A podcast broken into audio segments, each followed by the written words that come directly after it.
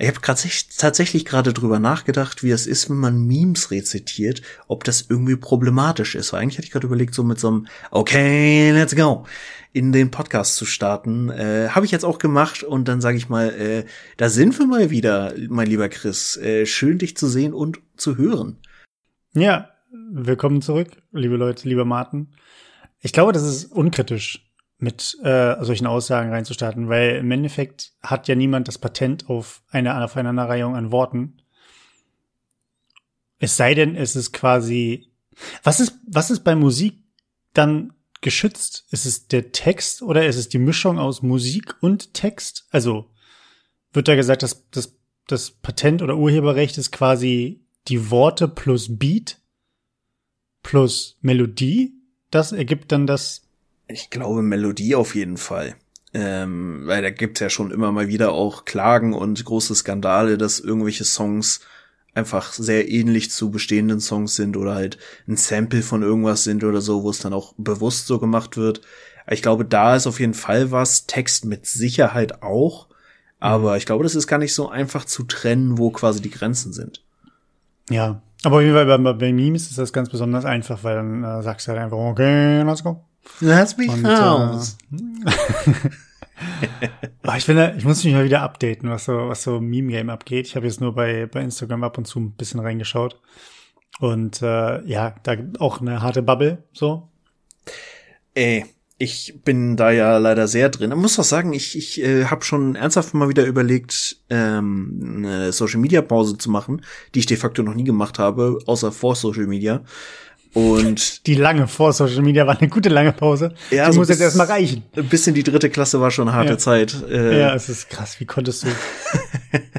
Aber ohne Scheiß, so dieses ganze Reels auf Instagram scrollen ist quasi einfach so meine Morgenroutine geworden. Also ich könnte es jetzt so richtig geil, äh, Guru-mäßig als Morgenroutine. Ja, dann stehst du auf oder du stehst nicht auf, bleibst erstmal schön liegen und dann erstmal halbe Stunde Deep Dive schön in die Real-Welt rein damit du im richtigen Mindset startest. Äh, aber ja, so sieht's momentan irgendwie aus. Und ja, das ist das ist das Meditieren halt von äh, Gen Y oder Millennials oder Gen Z. So, das ist, ist halt einfach jetzt. Also quasi, das ist was für manche irgendwie. Ich sitze ich sitze auf einer Bettkante, Augen zu, ich meditiere, starte in den Tag. Ist dann halt einfach so dieses nee Kaffee oder Red Bull schon direkt morgens am Bett haben, am Mini-Kühlschrank und erstmal die Memes durchscrollen. Ja. Das ist halt der Lifestyle. So, muss man leben. Ja, aber it's, it's corn. It's corn.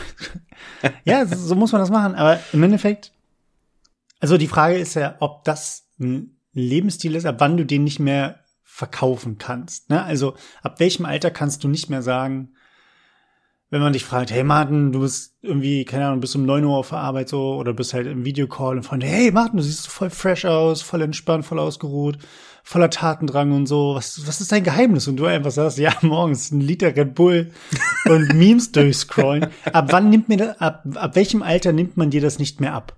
Weißt du, wenn dann, wenn dann irgendwie 45 Jahre alter Martin da irgendwie sitzen würde und man sich denkt, Alter, jetzt wird's kritisch, jetzt müsste man mal intervenieren. Weil ich will mal behaupten, so bis 25 ist das halt vollkommen legitim.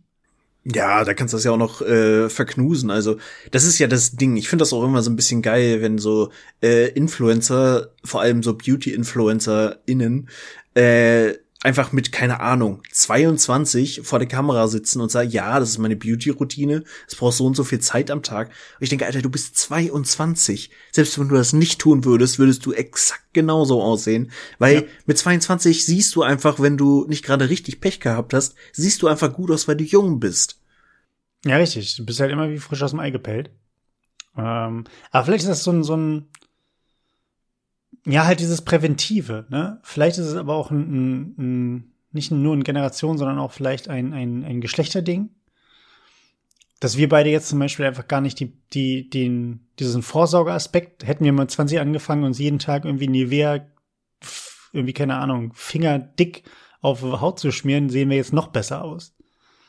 Wer ja, weiß. Und ja. vielleicht ist bei uns halt die, die Kurve, die, dass wir einfach über die Klippe gehen, äh, was das angeht so mit keine Ahnung, Anfang 40, dann sehen wir auf einmal aus wie 80 und alle anderen, die dann später irgendwie Anfang 40 äh, das Alter erreichen, sehen dann aus wie, wie Anfang 40.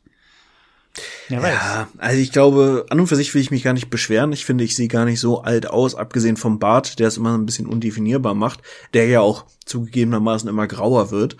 Äh, das äh, verwäscht das schon ganz schön bei mir. Aber abgesehen davon, also was so Falten und vor allem Haarausfall angeht, haben wir ja beide jetzt nicht viel auszustehen bisher. Was nee, ja schon auch echt ein, ein Vorteil ist. Das ist auch das, wo, also mit einer Sache, bei der ich super viel Angst vor habe. Also Haarausfall. Graue Haare ist mir scheißegal. Ich kann von mir aus morgen aufwachen und komplett grau sein. Ist mir, also ja, es wird mich schockieren, aber es wäre mir an sich egal. Aber bitte lass mir meine Haare ganz, ganz lange. so, so super, super heftige Geheimratsecken bis hin zu irgendwie, dass sich Kreise hinten auf der, auf der Platte bilden, so. Nee, weil ich bin, ich bin mir zu 99,100% sicher, dass ich nicht mit einer Glatze klarkommen würde. Wenn, dann würde ich mir vielleicht sogar einen Altherrenkranz stehen lassen. Einfach nur, damit ich keine Glatze habe. Ja, ich. Und würde den salonfähig machen. Das ist, das ist eine Frisur, die noch nie salonfähig war und sie muss salonfähig gemacht werden. das sieht Der Benediktinerkranz, weißt du, so. Sieht auch nicht gut aus. Also, ja. da kannst du dann noch am ehesten so meme-mäßig äh, quasi den ganzen Bums richtig lang wachsen lassen und dann so richtig schön zur Seite wegstylen. Dass du aussiehst wie der verrückte Professor, der zu oft in die Steckdose gegriffen hast. Ja. Aber äh, ja, ich mir, mir geht's ähnlich. Ich muss sagen, äh, was das angeht, inzwischen mit Bart ist halt Glatze irgendwie noch drin. Mhm. Äh, komplett blanko, ohne ein Haar im Gesicht wäre halt echt weird. Aber ich äh, rede mir ein, dass ich da tatsächlich genetisch gewisse Vorteile habe und dass ich mir da nicht ernsthaft Gedanken drüber machen muss. Aber gut. Aber wo wir gerade schon bei genetischen Vorteilen sind, ich glaube, wenn du eine Glatze haben würdest und dir dann auch noch komplett den Bart wegrasieren würdest, würdest du aussehen wie Johnny Sins. so. Ja, im Moment vielleicht. Der, der hat auch, der hat ja, also selbst auf dem Kopf und auch, also im Gesicht, der hat ja aber auch sonst nirgendwo Haare. so. Der ist halt einfach komplett haarlos. Ich glaube mittlerweile nicht mehr. Ich habe lange seine Werke nicht mehr begutachtet. Aber ich glaube, Vielleicht sieht auch jeder Mann so aus. Das Schlimme ist, ich würde aussehen wie Johnny Sins mit Doppelkinn, weil äh, das ist auch definitiv ein Vorteil das geil. eines Bartes, aber äh, oh, dann müsst, ey, dann bitte, bitte geh auch in die in das in das Gewerbe, in dem er unterwegs ist und gib dir irgendwie einen dummen Namen, der seinen Namen ver verschwurbelt und noch irgendwie auf den Kinn hinweist. Johnny, Johnny Kins, Kins oder so, ja. Keine Ahnung. Ja, demnächst auf OnlyFans. Ja, was, was habe ich, ich habe das, ich lese mir die ganzen Artikel dazu auch nicht durch, ne? Dadurch, dass ich ja auch dann im Internet nicht wirklich unterwegs bin, äh, kriege ich das ja auch immer nur so super rudimentär mit. Was wäre jetzt ähm, eine große, eine große Plattform, die nicht, äh, die nicht genannt werden möchte, hat jetzt äh, irgendwie was umbenannt, ein Portal, was so ähnlich klingt wie äh, Schmonlyfans? ähm, äh, Onlyfy. Und zwar, okay. ja, äh, tatsächlich sogar ein Produkt, was ich auf Arbeit äh, benutze und auch mit eingeführt habe. Äh, alles, was, also das ist quasi alles, was so diese Talentmanagement und Recruiting-Geschichten von Xing angeht oder Crossing, mhm. wie es mal gedacht war im Ursprung, äh, ist jetzt quasi alles auf die Rebranding-Name OnlyFi äh, gekommen. Also äh, mein, mein Chef ist der Meinung, es soll Only for You heißen, also Only FY aber es sieht auch einfach vom Logo her aus wie OnlyFans. Also wirklich. Da ja, haben sie dann, ein bisschen in die Scheiße gegriffen. Ich wollte gerade sagen, wenn du, wenn du dann auch noch eine, eine Zielgruppe erreichen willst, mach Only, dann machst du eine 4 da rein und dann das J. Ja. Oder dann das U. Weißt du, dann hättest, dann hättest du noch ein bisschen die Liedsprache mit dabei, aber ja, vor allem. Noch nicht mal Lied. Also, also ich finde, Xing hat sich sowieso langsam, äh, die haben sich ja schon ganz schön in den eigenen Hintern geschossen, weil sie die Gruppenfunktion äh, jetzt deaktiviert haben und das war mir nicht so bewusst, weil ich da nicht so aktiv bin, aber so diese Gruppen scheinen ganz schön viel Traffic gehabt zu haben und sehr viele Communities aufgebaut zu haben. Und die haben einfach quasi so von heute auf morgen gesagt, so ihr habt jetzt noch zwei Wochen und dann äh, werden die Gruppen hier dicht gemacht. Und daraufhin ja. haben unfassbar viele Leute gesagt, ey, ja gut, dann war der letzte Grund, warum ich noch auf Xing bin und ich mich komplett auf LinkedIn verlagert habe, ja. äh, ist jetzt irgendwie auch dahin. Ja. Ja, das ist ärgerlich, wenn sowas nicht mitgedacht wird, ne? Ja, also ist auch wieder so dieses Ding von äh, vom Kunden her denken hat da nicht funktioniert. Nee, das stimmt. Aber apropos Kunden, vom Kunden her denken, ähm, du bist ja Kunde und wir hatten, glaube ich, beim letzten Podcast, der schon gefühlt drei Jahre her ist, äh, einmal darüber gesprochen, dass die Game of Thrones und die Herr der Ringe-Serie in den Startlöchern standen und wir diskutiert haben, hypen wir die oder hypen wir die nicht. Mhm.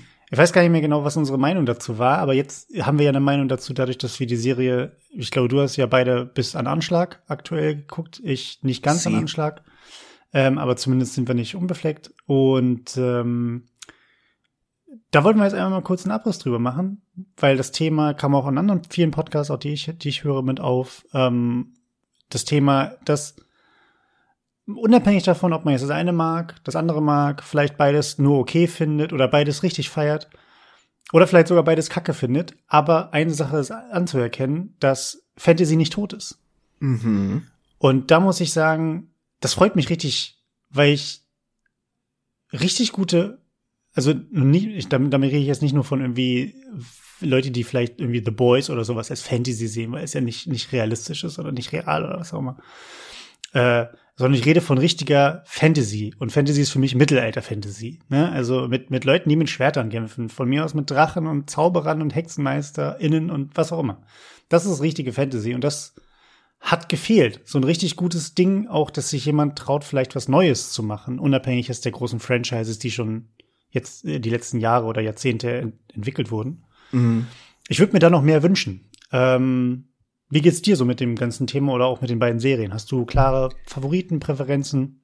Ja, ich weiß, dass wir letztes Mal drüber gesprochen haben und auch äh, gesagt haben, irgendwie ist es so, es kommt so plötzlich jetzt, also ohne dass man es groß auf dem Schirm gehabt hat und gerade bei Game of Thrones war ich mir nicht so sicher, ob ich eigentlich so nach dem etwas zwiespältigen Ende der äh, Hauptserie schon wieder bereit bin, mich so auf diese Welt einzulassen.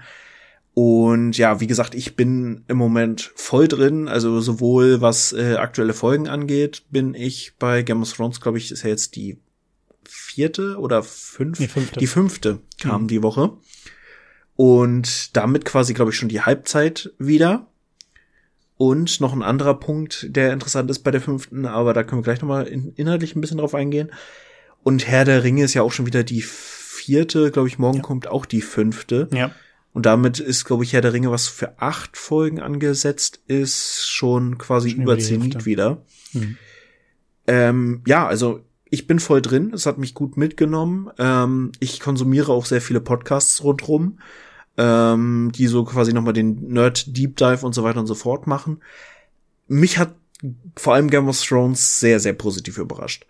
Also hat nicht lange gedauert, ist eigentlich schon, schon so mit der ersten Folge, spätestens mit der zweiten war ich so wieder voll in Westeros, hab so voll die Charaktere gefeiert. Es ist ja ganz anders, weil es jetzt nicht so dieses, wir haben ganz viele Handlungsstränge, die irgendwo über den ganzen Kontinent verteilt stattfinden, sondern alles ist zentral auf das Haus Targaryen an einem Ort. Ja.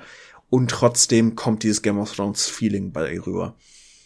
Mm, das hat mir, gefällt mir sehr gut und ich finde auch die Zeitsprünge interessant gemacht. Und das ist ja quasi auch der Punkt der fünften Folge, ähm, das war vorher schon bekannt, deswegen ist jetzt nicht so der Riesenspoiler, aber ich sag's jetzt einfach nochmal. Äh, es gibt ja große Zeitsprünge und mhm. auch mehrere Schauspieler für die Hauptcharaktere, zumindest für ein paar der Hauptcharaktere. Und quasi von Remira Targaryen, die so die Hauptfigur ist, ähm, und auch von ihrer besten Freundin, äh, ist quasi jetzt von den aktuellen Schauspielern das die letzte Folge gewesen, die fünfte.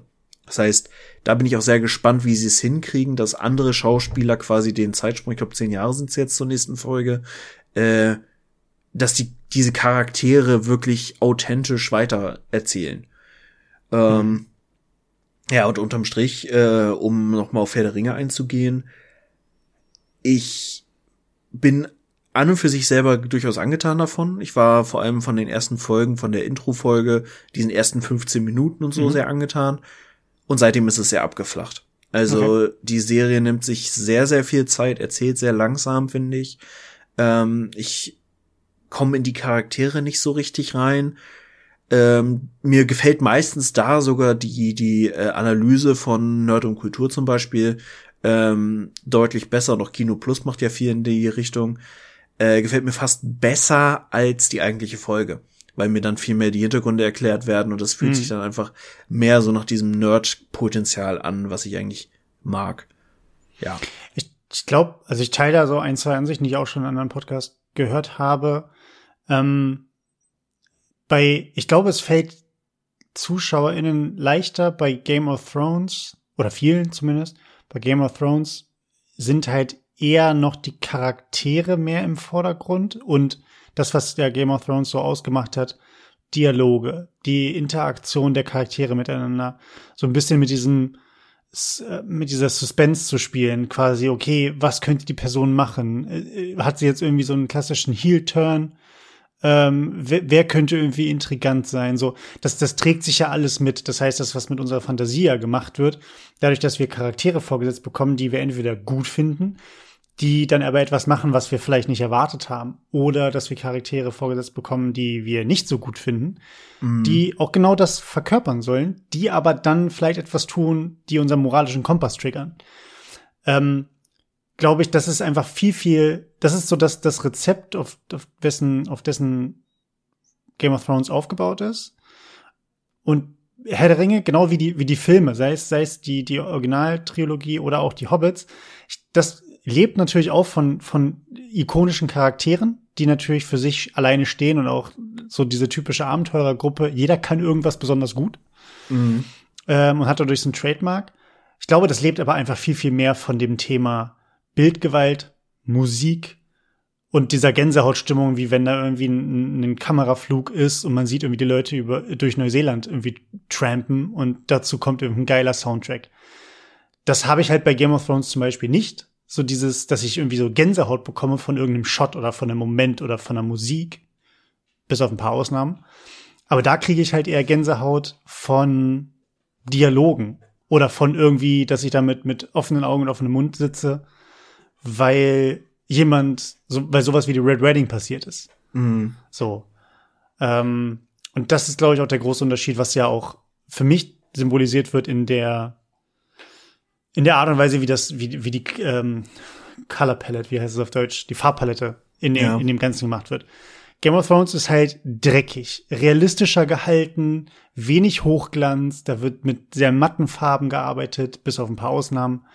Und halt sowas wie, ja, du hast halt irgendwie dann einen Charakter mit super hellem Haar, zum Beispiel. So, das ist das Einzige, was da irgendwie so raussticht. Naja, und bei, bei, bei Herr der Ringe hast du halt irgendwie glänzende Elfen in, in super shiny Rüstung. Wenn die ihr Schwerter ziehen, dann wird Gamma ja erstmal hochgeschraubt und, und äh, es ist alles super farb- und glanzintensiv. Ähm, und das stellt für mich so diese unterschiedliche Ausrichtung auch dar. Ich muss, muss sagen, ich komme mit beiden Serien sehr gut klar.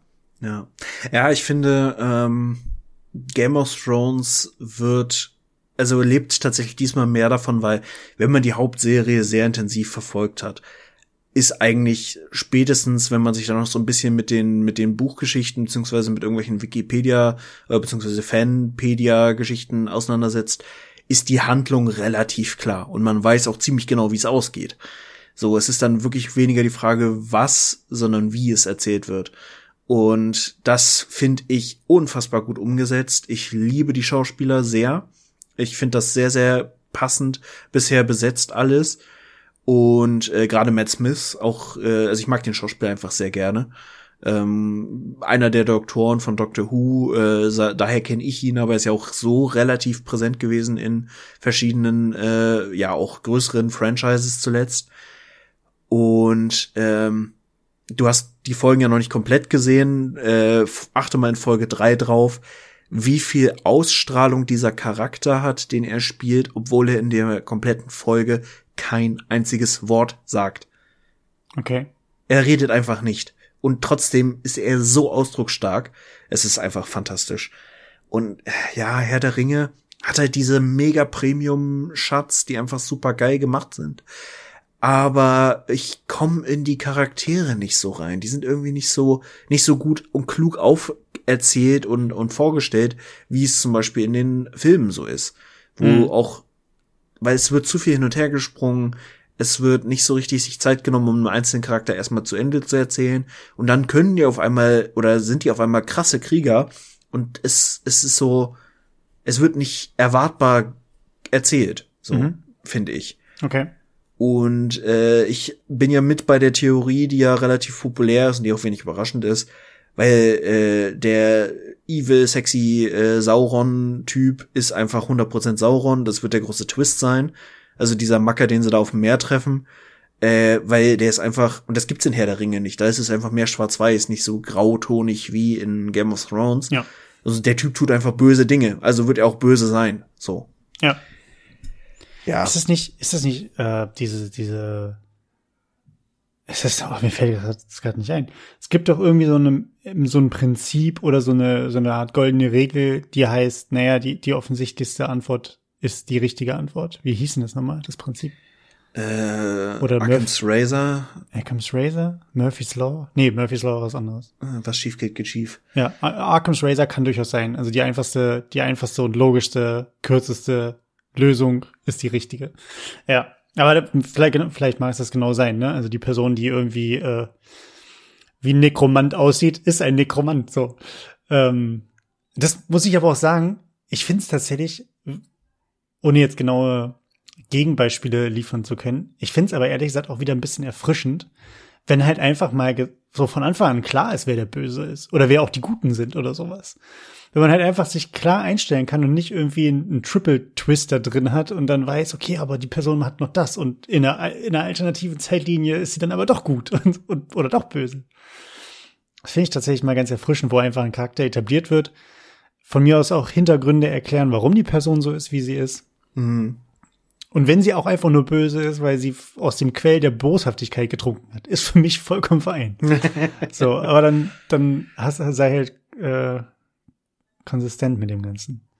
Ja, aber sehr geil. Also ich, ich bin ja sehr gespannt. Ich werde morgen bei einem Kumpel ähm, wahrscheinlich die aktuellste Herr der Ringe Staffel, äh, Staffel Folge gucken und dann Game of Thrones wahrscheinlich noch mal von Anfang an alles komplett durch, weil das ist mir schon ein bisschen wieder entfallen, die erste.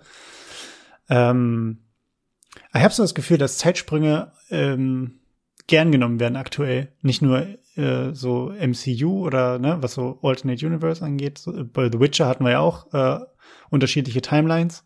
Mhm. Ähm, ist vielleicht jetzt gerade aktuell so ein Thema in der, in der Filmhochschule. Ja, ich bin tatsächlich die Woche äh, krank zu Hause und habe deswegen ein bisschen Zeit und äh, habe mir heute auf Disney Plus Lightyear angeguckt. Hm. Ist ja quasi die Vorgeschichte zu der Originalfigur, aus der dann später Spielzeug in Toy Story wird. Mhm. Und äh, ja, auch da äh, Zeitsprünge in Form und Farbe. Also auch da habe ich auch so dran gedacht, ist ein Ding. Ist im Moment wirklich ja. auch popkulturell ein Ding. Ja, Zeitsprünge wären geil, aber weißt du, die Überleitung ist absoluter Hammer. Ich kann sie einfach nur verkacken. ähm, wir wollten, wir wollten noch mal über ein Thema reden, da sind wir auch, so wie das immer der Fall ist. Wir müssten einen Zeitsprung machen, damit wir on top of the subject sind. Heute sind wir übrigens im Denglischen sehr gut.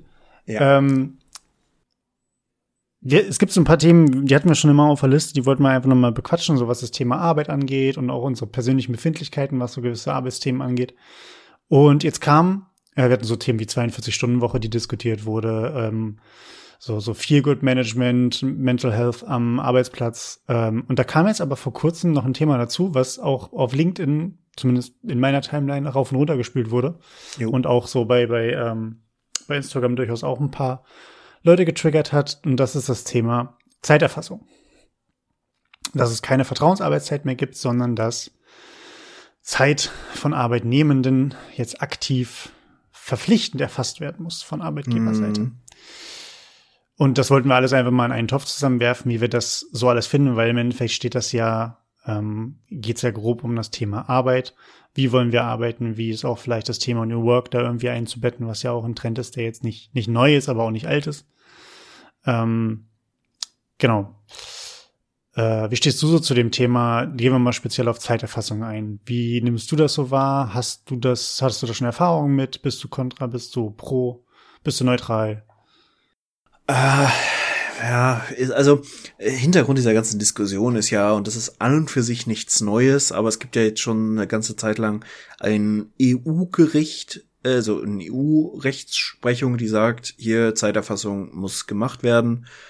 Und aus irgendwelchen Gründen, das habe ich ehrlich gesagt nicht so genau nachverfolgt, muss es jetzt seit oder ab 1.10. auch in den Arbeitsverträgen drinstehen, wie quasi mit Mehrarbeit, Arbeitsregeln und so weiter und so fort. Das muss alles genauer definiert mhm. sein. So, soweit so schön ist auch aus meiner Perspektive, weil es eben viele Arbeitsumstände gibt, viele Arbeitgeber gibt, die da, glaube ich, schon auch sehr kontra Arbeitnehmer mit umgehen, so von wegen äh, Überstunden sind mit dem Entgelt abgegolten, ist ja eine übliche Phrase, die man so kennt. Oder auch so dieses ganze äh, Überstunden werden nur bis maximal eine Stunde erfasst und danach halt nicht mehr. Und äh, alles andere tut man dann quasi für die Karriere, so nach dem Motto da gibt's halt eine Menge Scheiße. Das, da bin ich auch absolut bei. Das muss reguliert werden und da sollte man auch echt, ja, zusehen, dass man das irgendwie vernünftig hinkriegt. Aber gerade dieses Thema Zeiterfassung bin ich nicht unbedingt ein Freund von. Also ich finde eigentlich so ein eher ergebnisorientiertes Arbeiten beziehungsweise Vertrauensarbeitszeit durchaus sinnvoller wenn man die richtige äh, Kultur dafür hat. Mhm. Das heißt, wenn du dann so eine Kultur hast von wegen, wer jetzt letztes kommt im Büro, es wird schon schief angeguckt und wer als erstes geht sowieso. Also so von wegen, äh, man definiert sich über Anwesenheit und äh, Präsentismus, mhm. ist halt Bullshit. Und ist auch ja. absolut nicht mehr zeitgemäß. Und andersrum gibt's auch einfach, also zum Beispiel mit, mit Außendienstlern, äh, gibt es einfach auch Arbeitsgruppen, oder, oder Arbeitnehmergruppen, die nicht wirklich in dieses Konstrukt reinpassen. Und das, äh, also ja, es ist an und für sich gut, dass Leute halt irgendwie da auch eine Erfassung haben und so weiter und so fort.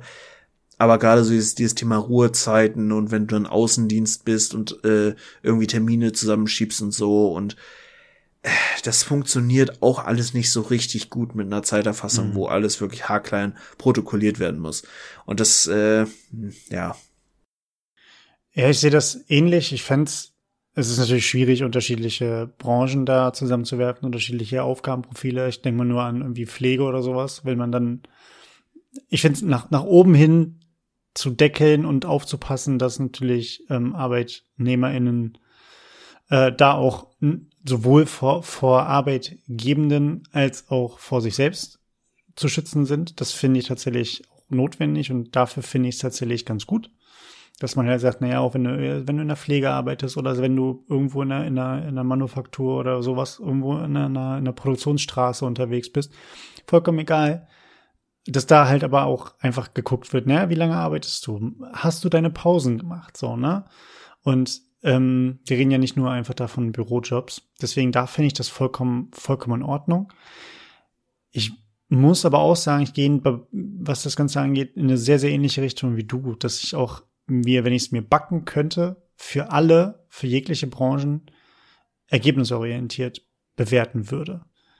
Ähm, dass wenn die Arbeit, also wenn, wenn es nicht mehr der, der Fokus ist, wir haben eine gewisse Arbeitszeit, die musst du da sein und dann hoffen wir einfach, oder dann ist es an der jeweiligen Führung, ähm, darauf zu achten, dass du deine Arbeit produktiv machst, dass du deine Arbeit schaffst. Sondern ich finde, eigentlich sollte der Zeitfaktor dann nach hinten rücken oder vielleicht sogar komplett wegfallen und einfach nur geguckt werden. Die Managementaufgabe ist jetzt nicht zu gucken auf die Zeit und den Zeitfaktor da so, so, so, so die Bedeutung beizumessen, sondern wirklich einfach lass uns smarter, intelligenter, besser unsere Prozesse fahren, sodass wir produktiv sind, sodass wir unsere Arbeitsschritte zur Erreichung eines gemeinsamen Ziels oder zur, zur Erstellung eines gewissen Auftrages erreichen können. Und wenn ich als Arbeitnehmer meine Aufgaben in fünf Wochen soll ich ein Projekt vorstellen, soll ein Projekt fertig werden. Und ich bin äh, mit meinen Einzelarbeitspaketen zum Beispiel nach drei Stunden am Tag fertig. So. Und es ist ein Arbeitsergebnis, wo vielleicht sogar jemand weiterarbeiten kann, wo abgenommen wird und wo gesagt wird, ja, super, können wir so machen. Dann, dann finde ich, entweder könnte ich nach Hause gehen und sagen, naja, mein Arbeitspaket für morgen arbeite ich erst morgen ab. Oder ich sage, ich bleibe noch zwei Stunden und arbeite schon mal ein bisschen vor. Dass morgen eventuell ein bisschen Puffer da ist. Aber halt nicht, dass ich sage, ich muss noch definitiv, bis meine, bis mein Konto sagt, okay, deine achteinhalb Stunden, neun Stunden, was auch immer, wie lange ich arbeite, sind voll. Jetzt darfst du gehen. Dankeschön. Weil, ich weiß nicht, ich finde, finde, finde, ist doch viel, viel besser und ist auch, ich glaube, für viele Arbeitnehmende, nicht für alle wahrscheinlich auch wieder, aber für viele, auch einfach wieder eine, eine, eine deutliche Wertschätzung, einfach für sich auch selber sagen zu können, ich habe meine Arbeit gut gemacht, in vielleicht sogar einer schnelleren Zeit, als eigentlich geplant war. Ich gehe erst nach Hause. Ja. So. Klar, dann kommen jetzt die Gegenstimmen, die dann, die dann sagen mit, ja, und was ist, wenn du deine Arbeit nicht schaffst in der Zeit, die vorgegeben ist?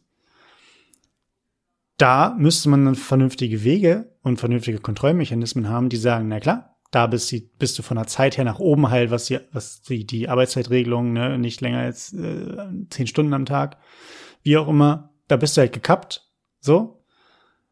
Und dann gilt es aber im Nachhinein, im, im gesamten Prozess einfach mal zu überdenken mit, haben wir vielleicht einfach nur schlecht geplant? Ja, das pauschal zu beantworten finde ich auch Schwer. nicht so einfach, Klar. Weil äh, gerade wenn du zum Beispiel so im Projektgeschäft unterwegs bist und sagst, hier, du hast einen großen Go-Live oder du hast irgendwie viel, was sich einfach punktuell sehr zusammenschiebt, was zu einem Deadline-Punkt äh, stehen muss, da wirst du nie drum rumkommen, das so sauber zu planen, dass du dann nicht mehr Arbeit hast, die du aber hinterher quasi wieder abbummeln kannst. In einem gewissen Rahmen finde ich das okay. Ja.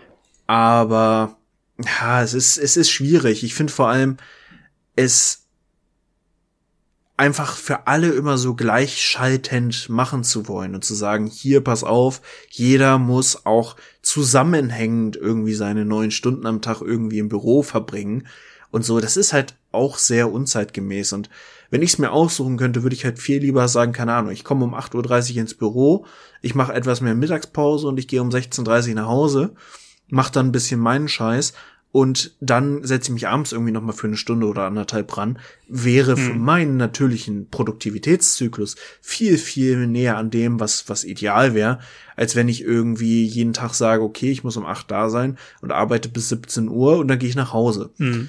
Und wenn du dann noch so eine Zeiterfassungsregularien hast, und das ist halt auch die Ebene, die ich sehr, sehr schwierig finde, weil da auch, glaube ich, die Managementperspektive häufig sehr kontraproduktiv ist zu dem, was man auf der tatsächlichen Arbeiter, äh, Sachbearbeiter, whatever Ebene äh, auch wahrnimmt. Also wenn du sagst, okay, du hast eine Sollarbeitszeit, die erstattet werden muss am Tag und da arbeitet jeder drauf hin, kannst du davon ausgehen, dass wenn die Leute ein bisschen früher fertig sind, einfach rumpimmeln, bis dann ja. irgendwie die Zeit voll ist. Das geht fast gar nicht anders. Und das sind halt alles so, so Themen, die, glaube ich, sehr viel Optimierungspotenzial haben, die aber auch sehr ungern aus meiner Erfahrung tatsächlich mal konstruktiv diskutiert werden. Ja, aber es ist ja ein einfaches Prinzip. Ne? Wir haben eine Zeit in einem Arbeitsvertrag festgeschrieben und die musst du ableisten. Und das ist ja das Ding. Ich, eine One-Fits-All-Lösung wird es nicht geben. So, du ja. kannst auch nicht einfach sagen, alle Bürojobs oder White-Collar-Jobs oder wie sie heute genannt werden, sind da irgendwie gleich zu bewerten. Das stimmt halt auch nicht. Ähm, ich muss aber auch sagen, ich finde find das Konzept, was du gerade vorgestellt hast, interessant halt, ne, dass du einfach sagst, naja, ähm, wann bin ich denn produktiv? Da, du kannst ja, viele Unternehmen haben ja auch Gleitzeit mit Kernarbeitszeiten zum Beispiel, wo du einfach gesagt wird, keine Ahnung, wir wollen eine gewisse Servicezeit sicherstellen, äh, ist von 10 bis 14 Uhr. Alles drumherum könnt ihr euch aussuchen, wie ihr wollt.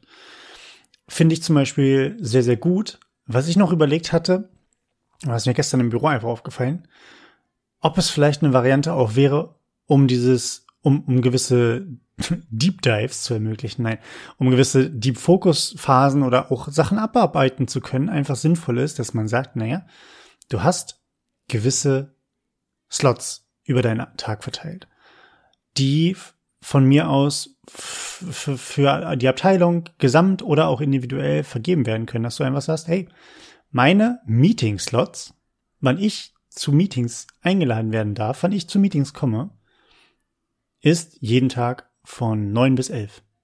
Mhm. Von ähm, 11.30 Uhr bis 15 Uhr habe ich meine Wegarbeitphase. Da konzipiere ich, da arbeite ich Dinge weg, da telefoniere ich mit externen Dienstleistern, da mache ich allen möglichen Scheiß. Nur keine Meetings, keine Telefonanrufe, nichts, was mich da rausreißt. Und danach gibt's wieder noch einen Slot für den Nachmittag, wo ich sage, okay, von 15 bis 17 Uhr kann ich vielleicht auch noch mal in Meetings hängen. So. Ist natürlich eine Koordinationssache, was so Teamarbeit angeht. Oder wenn du auch interdisziplinär arbeitest an gewissen Projekten, klar, keine Frage.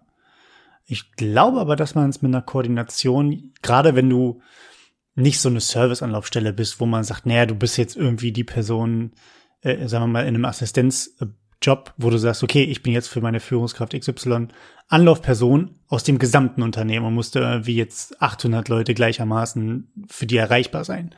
Mhm. Dann funktioniert das weniger. Ich glaube aber im, gerade im strategischen, in der strategischen Arbeit wäre das super möglich. Weil das machen ja viele Leute auch jetzt schon, dass sie sich Sachen freischaufeln und einfach, einfach Termine in den Kalender eintragen und sagen, ich bin, bin einfach nicht verfügbar und in der Zeit sind sie halt einfach am Abarbeiten. Ist, finde ich aber, was Produktivität angeht, auch einer der größten kulturellen Faktoren einer Organisation, weil so dieses ganze Thema, wie krass sind die Kalender einfach vollgebombt mit Meetings, muss da wirklich auf Krampf jede, also das ist auch, virtuelle Meetings waren ja angenehm, weil man einfach von Meeting zu Meeting hoppen konnte. Und ich weiß nicht, wie es bei dir ist, aber bei mir ist das immer noch so drin. Selbst wenn du Präsenzmeeting hast, wirst du einfach Punkt auf Punkt gebucht. Ja. Und musst dann aber zusehen, dass du irgendwie den, den Ort noch wechselst. Oder am besten zwischen virtuellen Präsenz noch ja. wechselst, wie so, ein, wie so ein Bescheuerter. Und ich bin großer Fan davon, ich habe es nie durchgesetzt gekriegt bei uns in der Abteilung, ähm, auch einfach zu sagen, hey, ich habe bestimmte Blockphasen, wo die Telefone abgestellt werden, ja. wo dann auch einfach kein Service stattfindet, weil man muss auch keine 100 ich finde Erreichbarkeit ist sowieso so ein so ein Schema, was hierarchisch irgendwie gerne gespielt wird, weil gerade Führungskräfte der Meinung sind, als Serviceabteilung wartet man nur drauf, äh, für ihn äh, Dinge zu tun. Aber äh, aus meiner Sicht können die doch einfach mal mit dem Kaktus ficken und zusehen, dass sie eine Mail schreiben und ihr Problem äh, zielgerichtet formuliert kriegen. So, und das ist einfach alles auch nicht mehr so, also dafür ist die Welt viel zu intensiv und zu schnelllebig geworden, ja. um noch so dieses, ja, wir warten nur drauf, dass Telefongespräche kommen und dann erledigen wir Dinge, die einfach gerade am dringendsten sind. Das ist halt alles super unproduktiv. Ja, also ich, vielleicht kann man das ja so machen, dass man was gewisse, also gerade im strategischen Bereich, wenn, wo wir bei dir auch unterwegs sind, im Bereich der Personalentwicklung, ja, dass man schauen muss, und sagen, äh, da, da wird nie ein Thema oder selten ein Thema kommen, wo man sagt, das brennt so sehr, wenn wir das in den nächsten zwei Tagen nicht abgearbeitet haben oder wenn da keine Antwort auf meine Mail gekommen ist, dann fällt dir das ganze Kartenhaus zusammen. Das mhm. passiert nicht. Das ist einfach nicht der Fall. Strategische Entscheidungen brauchen in der Regel lange und müssen durch viele hierarchische Stufen durch. Und gerade da wäre es eigentlich cool zu sagen, wir sammeln. Es wird sich von mir aus einmal in zwei Wochen getroffen und dann wird gemeinsam mit das, die jeweilige Abteilung mit von mir aus, äh, keine Ahnung, einer Führungskraft XY, die da so äh, Overhead quasi drüber ist, da wird geguckt, okay, was sind denn überhaupt Themen? So dass quasi sowohl Top-Down als auch Bottom-Up-Prozesse laufen und sich gemeinsam verständigt wird, okay, was wird jetzt dementsprechend abgearbeitet, was sind Themen, die in der Zukunft da sind und so weiter. Weil dann hast du diese ah, da ist uns mal eben kurz was eingefallen, könnte das mal eben bis, bis gestern erledigen. Ähm, kannst du dadurch halt versuchen auszuschalten. Wie gut das gelingt, mhm. ist, ist eine andere Sache, aber dadurch hast du natürlich halt auch die Freiheit zur Selbstorganisation, die halt so wichtig ist, halt auch deinen Mitarbeitenden. Ja. Ähm, wenn du nicht irgendwie die Kalender vollknallst und dann auch noch äh, irgendwie zwei Mails schreibst und in den zwei Mails sind Arbeitsaufträge drin und quasi ich muss mir dann auch noch mal für die Arbeitsaufträge in meinem Kalender selber Bearbeitungsslots buchen und dann gucke ich in meinen Kalender und mein Kalender hat keinen freien Spot mehr. Ja. So. Und kann es ja auch eigentlich nicht sein. Ja, aber da würde ja auch zum Beispiel die 42-Stunden-Woche helfen. Da hätten wir einfach zwei Stunden mehr, die wir für irgendwelche Dinge be bepflastern können. Wie stehen wir denn dazu?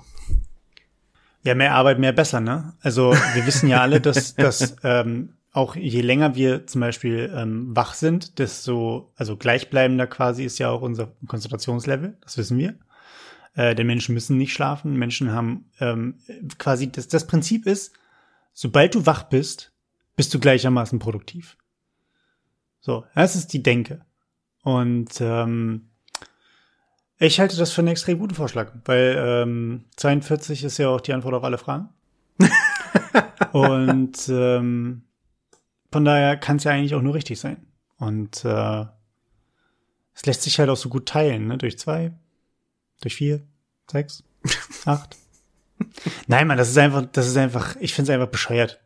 Ich finde es einfach gerade, ich habe heute erst wieder auf Instagram irgendwie dieses Thema gegenläufige Trends gesehen, wo Deutschland einfach irgendwie in eine Richtung vorprescht, was noch nie mal vorprescht, nachzieht, aber bewusst in die entgegengesetzte Richtung, die gefühlt alle anderen in Europa machen wo in Ländern wie ich ich weiß nicht welche ob alle skandinavischen Länder mittlerweile da da angezogen sind oder ob Island irgendwie nur Vorreiter war oder wie auch immer äh, ja wir probieren einfach mal aus die vier Tage Woche oder wir probieren aus äh, sechs Stunden pro Tag.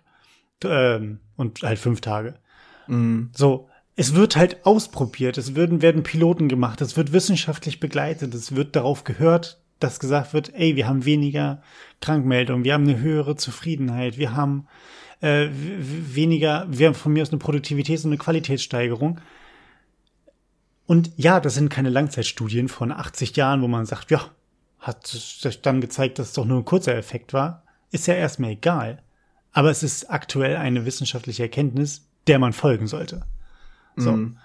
Und da finde ich, es ist so schwachsinnig, was Deutschland macht. Also, dass darüber groß diskutiert wird und viele Befürworter auch einfach dafür sind, die sagen, naja, es ist halt einfach mehr Arbeitszeit gleich mehr mehr besser für die Wirtschaft. So, das halte ich für Schwachsinn. Ja, es ist vor allem, also ich ich verstehe, wo daher der Gedanke kommt, so auf einer einfachen Ebene von und das ist ist ein Thema. Also seit diesem Jahr, ich bin ja mitunter noch im Recruiting mit äh, zuständig. Der demografische Wandel kickt gerade hart rein. Du hast echt merklich Probleme, Fachkräfte zu kriegen. Du hast merklich Probleme, überhaupt Bewerbungen für Stellen zu kriegen. Und da geht jetzt, also das Machtverhältnis zwischen Arbeitnehmern und Arbeitgebern hat sich verschoben. Hm. Und ich habe neulich irgendwo wieder so eine Übersicht gesehen, ich weiß gar nicht wo, Tagesschau oder so, keine Ahnung, dass irgendwie in den 70er, 80er, 90er Jahren 80 Prozent Arbeitnehmer waren und 20 Prozent Rentner. Und wir 2030, also in nicht mal ganz äh, sieben Jahren, werden wir einfach bei 40, 60 sein zwischen Arbeitnehmern und Menschen, die Rente beziehen wollen und die auch irgendwie die Rente bezahlt haben wollen. Mhm. Und natürlich ist das ein Problem. Und es gibt ja sogar Experten, die sagen, äh, der Wirtschaftswachstum in Deutschland wird dadurch zurückgehen, einfach weil wir bisher quasi mit unbegrenzten Ressourcen, was menschliche Kapazität angeht, ausgestattet waren, weil man ja immer noch irgendwo wen finden konnte, der noch nicht arbeitet. Und das ist halt jetzt nicht mehr so. Das heißt, man muss jetzt anfangen, die menschliche Ressource als endliches Gut zu betrachten. Und das können wir noch gar nicht. Ja. So, und natürlich macht es auf den ersten äh, Gedanken erstmal Sinn zu sagen, ja, gut, wenn wir weniger Menschen haben, aber die gleiche Arbeit verrichten wollen, müssen die Menschen, die wir haben, halt mehr arbeiten. Aber es ist jetzt auch schon so, und das haben wir de facto, äh, stellen wir fest, dass dadurch, dass die Arbeitnehmer jetzt in der Kraft sind, sich ihre Stellen auszusuchen, entscheiden die sich natürlich für den Arbeitgeber, der ihnen die besten Rahmenbedingungen schafft. Das heißt, weniger als 40 Stunden arbeiten, ja. mehr Geld bezahlen, vor allem bei gleichem Gehalt weniger arbeiten müssen, ist einfach das große Ding. Ja. So. Und das wird sich natürlich, selbst wenn der Staat sagt, ja, 42 ist jetzt die Sollarbeitszeit, die Richtarbeitszeit, whatever, werden sich die Leute ja trotzdem für das entscheiden, weil sie, sie es immer noch aussuchen ja, können. Also sie es. sind halt nicht darauf angewiesen, die Stellen mit 42 Stunden zu nehmen. Ja. So, und das ist halt Bullshit. Also alleine aus der Ebene muss man sagen, ist dieser Gedanke einfach völlig am Problem vorbei. Und man muss einfach ganz andere Lösungen in Betracht ziehen. Und natürlich ist das mit diesem Generationspakt und wie finanzieren wir Renten und so, das ist ein Thema, was wir betrachten müssen. Das, Aber ja. das löst sich auch dadurch nicht. Nee, es ist Quatsch. Vor allem, weil du, weil du ja dir ins eigene Bein schießt. Ne? Also ich spiele jetzt mal nur die Kette, die mir spontan einfällt. Du hast halt, du sagst halt den Leuten, okay, 42 Stunden it ist. Dann hast du die Effekte wie du jetzt zum Beispiel, dass du gewisse Branchen hast, wo einfach gesagt, wo ja jetzt schon gesagt wird, habe ich keinen Bock drauf. So, ich arbeite selbst für 38 Stunden, arbeite ich da nicht. Nicht für das Gehalt, nicht unter diesen, diesen Bedingungen mache ich einfach nicht, keinen Bock drauf. Ähm, und die, selbst die Jobs, die, äh, äh, wo die Leute sagen, ja, kann ich mir vorstellen, kann ich machen. Wenn du da dann gesagt bekommst, okay, pass auf, 42 Stunden it is, du höchstwahrscheinlich, vermutlich, eine höhere Krankmeldung hast. Das heißt, du hast selbst die Leute, die produzieren sollen, die für das BIP verantwortlich sind, äh, die den Generationsvertrag von der einen Seite erfüllen sollen, die fallen weg. Oder fallen aus. Nicht komplett weg, aber fallen aus. Ich meine, Thema, Thema mentale, mentale Gesundheit und sowas am Arbeitsplatz, das ist halt genau so ein Ding, ne? Also, und ich würde es an der Stelle sogar nicht mal nur auf mentale Gesundheit äh, reduzieren, weil das ist auch wieder sehr White-Color-mäßig gedacht, ja, ja. sondern du hast körperlich anstrengende Jobs in, im Produktionsbereich, in, im handwerklichen Bereich, die machst du nicht, bis du zur Rente gehst. Vor allem nicht, wenn du mit Renten 70 in Rente gehst. Ja. Und vor allem machst du die noch viel weniger, so lange, wenn du 42 Stunden die Woche buckeln musst. Ja, ja, wird sehr, wird sehr interessant. Ich glaube, es lässt sich nicht alles. Ich finde, ich finde immer so, aber da bin ich halt auch einfach nicht intelligent genug, um das zu durchblicken. Ich finde es immer sogar, jetzt ist ja gerade, oder es ist ja kurz wieder vor Wahl, ne? Ja, wir haben ja äh, Kommunalwahlen bei uns. Nee, Landtag, mm, Landtagswahlen. Stimmt. So, nicht Kommunal, Landtagswahlen. 9.10. Genau. Äh, geht übrigens wählen, Leute. Nehmt euer Wahlrecht wahr. Ähm, und die ganzen Wahlplakate, nicht, dass sie beschmiert werden, nachdem sie das den ersten Tag aufgestellt wurden und ich mir immer die Frage stelle, warum stellt man noch Wahlplakate auf? das ist das eine. Ich habe neulich einen gesehen, äh, und mit neulich meine ich gestern, der ist mit dem Fahrrad rumgefahren und der hat einen, so, einen an, so einen verlängerten Anhänger, wo ein Schild drauf war von einer Partei und er ist damit einfach die Straßen entlang gefahren. Mit einem Fahrradanhänger.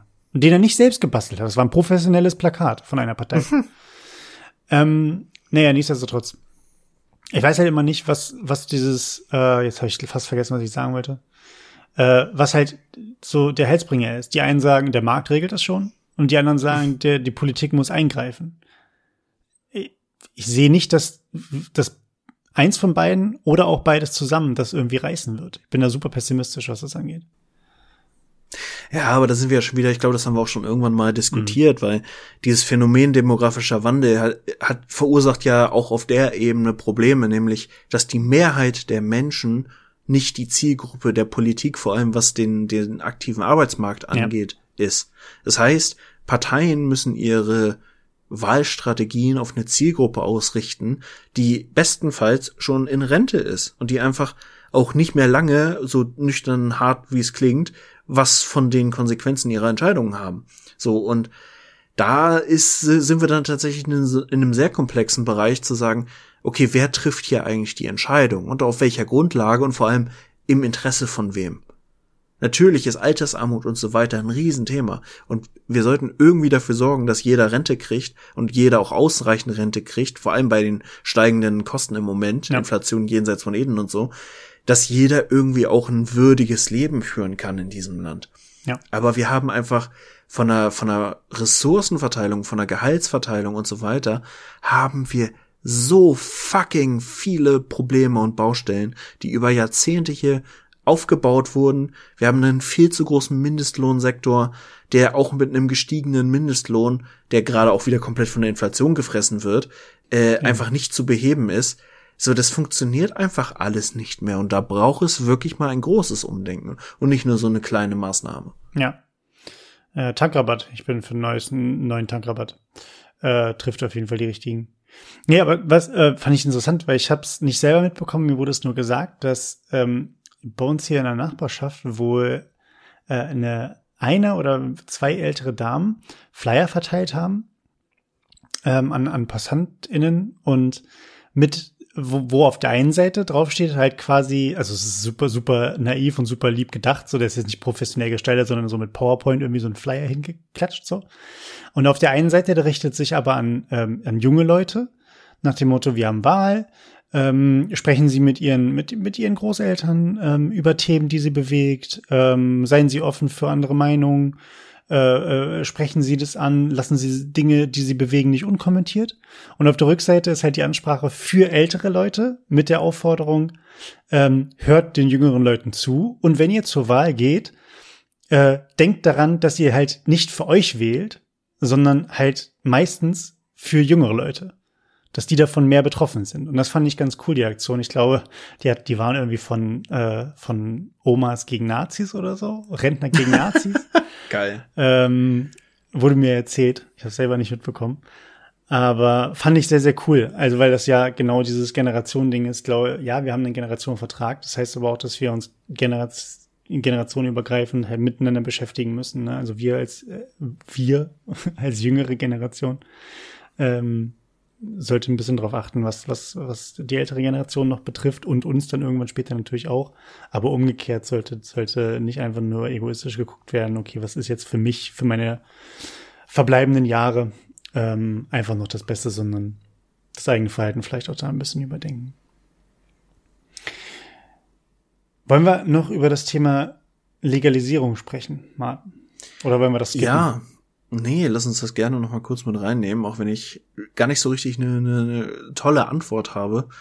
Aber äh, deswegen ist, kam, glaube ich, von dir der Vorschlag. Ja, ich wollte eine neue Kategorie aufmachen nach dem Motto, wenn du äh, oder Dinge, die man, die man nicht, also Dinge, die wir nicht voneinander wüssten, oder quasi, wenn du etwas tun könntest, rein mit einem Fingerschnippen und was verändern könntest, was würdest du verändern?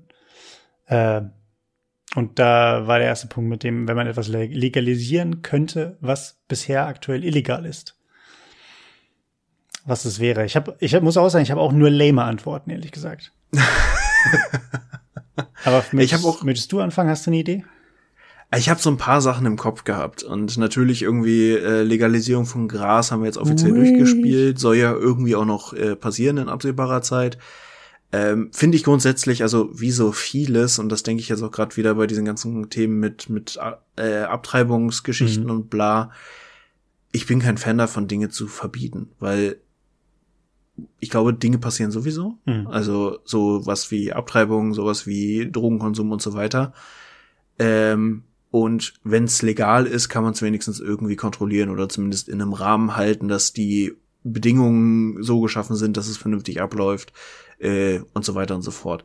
Aber ist relativ lame, wie wir schon festgestellt haben. Dann habe ich kurz ans äh, bedingungslose Grundeinkommen gedacht, dass man legalisieren im, im Sinne von einführen. Würde ich auch ganz cool finden. Äh, ist aber auch schon wieder so eine guten Menschenantwort irgendwie. Vor allen Dingen sehr groß gedacht. Wenn ich an die Sachen denke, die ich mir ausgedacht habe, da ist das ja äh, sehr, sehr groß und global gedacht. Ja, ich suche auch noch gerade nach was, was einfach so so einen kleinen, coolen äh, Bereich abdeckt, das irgendwie cool ist, aber ich bin wieder mal äh, beim Oldschool-Thema geblieben, über das ich mich jeden Tag aufregen kann und wo die Leute wahrscheinlich sich denken, warum redet der so eine Scheiße? Warum ist dem das so wichtig? Was ist mit ihm falsch? Ich würde legalisieren, dass man mit dem Fahrrad auf der falschen Straßenseite fahren darf. Also auf der oh, falschen was? Seite fahren darf. Dass man damit einhergeht, sowas wie, wenn nachts, was man eh schon macht, aber trotzdem, dass es offiziell legal ist, wenn nachts kein Auto da ist an der Kreuzung, du um drei Uhr morgens an der Kreuzung stehst, die Ampeln äh, äh, sind aber nicht blinkend oder aus, sondern wirklich noch auf, du darfst jetzt als Fußgänger über diese Ampel gehen oder nicht, dass du nicht belangt werden kannst, wenn du einfach rübergehst, wenn kein Auto weit und breit zu sehen ist. Weil potenziell könnte man dich dafür rankriegen. Ja, das ist richtig. So, macht keine, also ist wahrscheinlich noch nie wirklich passiert, wenn du halt wirklich da an einer Viererkreuzung bist und du guckst links, du guckst rechts, du guckst geradeaus und zurück und du siehst nicht ein Licht. und dann gehst du halt rüber und dann kommt ja, aber hm, kommen die kleinen, äh, die kleinen Persönchen mit ihren Schlagstöckern aus dem Busch und nehmen dich fest. Ich muss gerade an eine Sache denken, die ich in einem Hörspiel mal gehört habe, die ich sehr cool fand, so vom vom äh, Gedankenspiel her. Das äh, und das ist einfach was, das haben wir in Deutschland gar nicht gut drauf. Bei uns wird einfach immer alles als absolut und unhinterfragbar dargestellt vor allem im äh, rechtlichen Rahmen und das trifft so ein bisschen auch den Gedanken von von dem, was du machst oder was du meinst mit mit äh, wobei auf der falschen Seite Fahrradfahren. Ja, ja das ist das für, ist ziemlich kleinlich, ne? Aber für für mich als Autofahrer ist das immer so ein so ein bisschen Sollbruchstelle. Ähm, aber gut, anderes Thema. Wenn du dann wenigstens selber dafür einstehst, dass du platt gefahren wirst, dann äh, ist das, sei es dir gegönnt. Richtig. Aber so ein bisschen, und zwar, das habe ich aus einem Hörspiel, was ich mal gehört habe und sehr gut fand, äh, dass man Gesetze nicht mehr nach dem, was ist buchstäblich festgehalten in einer bestimmten Regularie, sondern was ist der Gedanke dahinter? Also was ist der Geist eines Gesetzes? Ähm, und das wäre ja zum Beispiel so, dass nicht über rote Ampeln gehen hat den Sinn, dass du Themen, also dass du halt einfach dafür sorgst, dass Leute nicht überfahren werden und Ja. man ein bisschen Ordnung im Verkehr hat. Wenn aber kein Verkehr vorhanden ist, ist dieses Grunddilemma, was behoben werden soll, ja überhaupt nicht mehr äh, irgendwie sinnvoll. Und dann kannst du auch Hm. einfach über die Ampel gehen, ob es rot ist oder nicht. Und das wäre, glaube ich, was, was ich sehr gerne irgendwie einführen würde, dass man nicht so gefühlt idiotisch für Dinge bestraft werden kann, sondern nur, wenn wirklich der eigentliche Zweck Hm. einer bestimmten Regularie verletzt wird. Also wenn tatsächlich eine Gefahr bestanden, bestehen würde und du es dann machst, Ja. quasi dieses, naja, du hast halt wissentlich dich und andere in Gefahr gebracht. Ähm, also das ist, das ist, ja, ich find's geil, wenn das so wäre, also wenn es halt kontextbezogen ist immer noch, ne, also was hast du gemacht, in welchem Kontext? Weil ich meine, es gibt ja so Beispiele, ich weiß nicht, wie oft das vorkommt, ob das wirklich, ob das nur eine Urban Legend ist oder wirklich stimmt, dass du ja halt so dieses, der Zweck heiligt die Mittel, wenn du jemanden im Auto hast, der gerade irgendwie verblutet oder sowas und du bist, bist einen Kilometer vom Krankenhaus weg, ja, dann ballerst du halt einfach zum Krankenhaus, so, ne? Also, äh, dann darfst du jetzt äh, nicht über den Bürgersteig fahren und da die Leute ummähen, so, und sagen, ja, aber, sondern, dass du natürlich halt aber auch da äh, dich vielleicht nicht ans Tempolimit hältst, wenn da irgendwie 30er-Zone ist. Ähm, aber da würden wahrscheinlich andere Leute wieder sagen, ja, aber die Gefahr ist zu groß, dass du halt auf dem Weg da trotzdem noch Kollateralschäden mitnimmst und so. Ja, gibt ja selbst so so die Geschichte, dass äh, Krankenwägen und äh, auch andere Blaulichtfahrzeuge, dass sich das in 99 Prozent der Fälle gar nicht lohnt, dass die über rote Ampeln fahren, dass Mhm. die viel zu schnell fahren und so weiter und so fort, äh, weil das im Zweifel ein größeres Risiko für andere Ja. Unfälle bedeutet, als dass es tatsächlich die entscheidenden Sekunden sind, jemanden zu retten. Ja. Oh, ich weiß, was ich legalisieren würde, was aktuell nicht illegal, aber eine Grauzone ist. Und zwar würde ich ähm, legalisieren, dass es keine, dass es quasi keine Tabuthemen gibt, die man nicht, wo es keine Beratungsstellen für gibt. Gerade jetzt speziell das Thema Abtreibung. Ähm, wo ja, ne, du darfst nicht irgendwie dafür werben, du darfst halt, und dieses Thema mit, ja, aber beim Beratungsgespräch ist in Ordnung, aber du darfst nicht aktiv irgendwie dafür stehen, dass du Beratung anbietest. Also diese, diese, dieses Hin und Her dafür. Ich finde, es sollte legal sein, jegliches Thema, ob es mentale Gesundheit ist, ob es, ich habe irgendwie Fantasien, ähm, mit, mit äh, Minderjährigen etwas anzufangen, ich habe Fantasien, mir selber was anzutun. Alle Themen, die real in der Gesellschaft vorkommen, wo wir wissen, dass sie existieren, dass sie jeden treffen können, ähm, dass es da Beratungsstellen für gibt und dass es nicht illegal ist und dass dir niemand etwas dafür auslegen kann, wenn du darüber berätst. Solange du die Ja. Qualifikation hast und so, ne? Klar. Ja, ja, finde ich gut. Ja. In dem Sinne, Martin, wie ist es eigentlich mit den Pinguinen? was, Ja, was würdest du zu denen eigentlich sagen, wenn die dir jetzt sagen würden, was, was, was möchten wir legitimieren oder äh, legalisieren? Aber ich glaube, Pinguine sind generell wenig reguliert, außer dass sie gerne ungerne gefressen werden.